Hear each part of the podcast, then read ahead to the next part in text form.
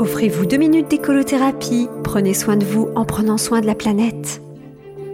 Bonjour, c'est Flora et Brige. Décidément, ma chronique sur les feux s'est répandue comme une traînée de poudre.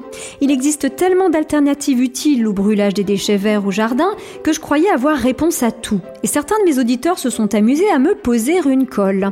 Leur question piège est la suivante. Et pour les déchets de taille de tuya, tu fais quoi?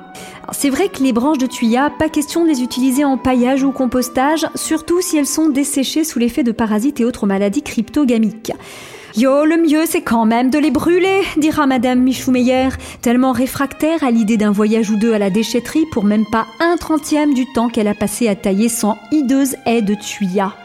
Ma réponse à Madame Michou-Meyer, c'est d'abord que le tuya est un conifère destiné à atteindre une hauteur de plus de 20 mètres. Il n'y peut rien, c'est dans son ADN de tuya, c'est comme ça. Bien sûr, s'il veut un jour atteindre cette taille honorable, la taille en hauteur, hein, pas la taille annuelle. Il faut qu'il se dépêche, et on l'apprécie donc pour sa tendance à pousser vite.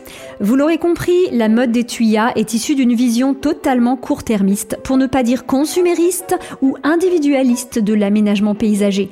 C'est une vaste fumisterie.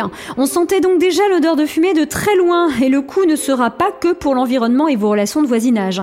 Croyez-en mon expérience, puisque j'ai moi-même fait l'acquisition d'un pavillon entouré de tuyas. Et je sais ce qu'implique en temps et en déplaisir la nécessité d'entretenir une monoculture qui n'offre ni fleurs, ni fruits, ni ombre et à proximité de laquelle rien ne pousse.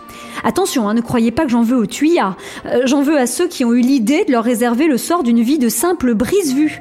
Il n'y a pas plus casse-bonbon comme brise-vue. Alors on en revient à la question de départ, qui peut finalement se résumer ainsi. Ben voilà, j'ai entouré mon jardin de 5 et demi de 46 conifères censés atteindre 25 mètres de haut. Donc les déchets de taille, j'en fais quoi? C'est un peu comme si Pamela Anderson allait voir son chirurgien pour se plaindre de ne plus arriver à enfiler un petit top moulant de taille 34 et qu'elle lui disait Ben alors maintenant, je fais quoi? Ben j'avoue, euh, je reste quoi?